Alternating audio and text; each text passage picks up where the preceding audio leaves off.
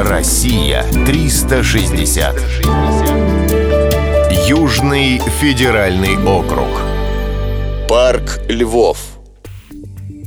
В Крыму есть место, где можно смело повесить табличку с надписью «Только здесь». Это касается не только Крыма, но и всего мира. Ну где еще можно увидеть 70 диких львов, собранных в одном месте? Только в парке львов Тайган, возле города Белогорска, неподалеку от Симферополя. Сюда движутся колонны автобусов с туристами, жаждущих увидеть диковинное зрелище. В течение года парк посещает до 400 тысяч гостей. Основателем зоопарка нового поколения является Олег Зубков. В Крыму эта личность известная и легендарная – 1995 году он создал зоопарк «Сказка» в Ялте. Зоопарк создавался без помощи государства, поэтому для воплощения в жизнь замысла понадобилось сказочное упорство и целеустремленность его создателя.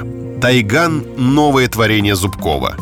Самый крупный парк львов в Европе появился на территории бывшей военной базы в 2006 году. Сейчас он занимает площадь 35 гектаров, на которой в вольготных условиях проживает около 2000 животных. При создании парка главным условием было, чтобы животные чувствовали себя как в естественной среде.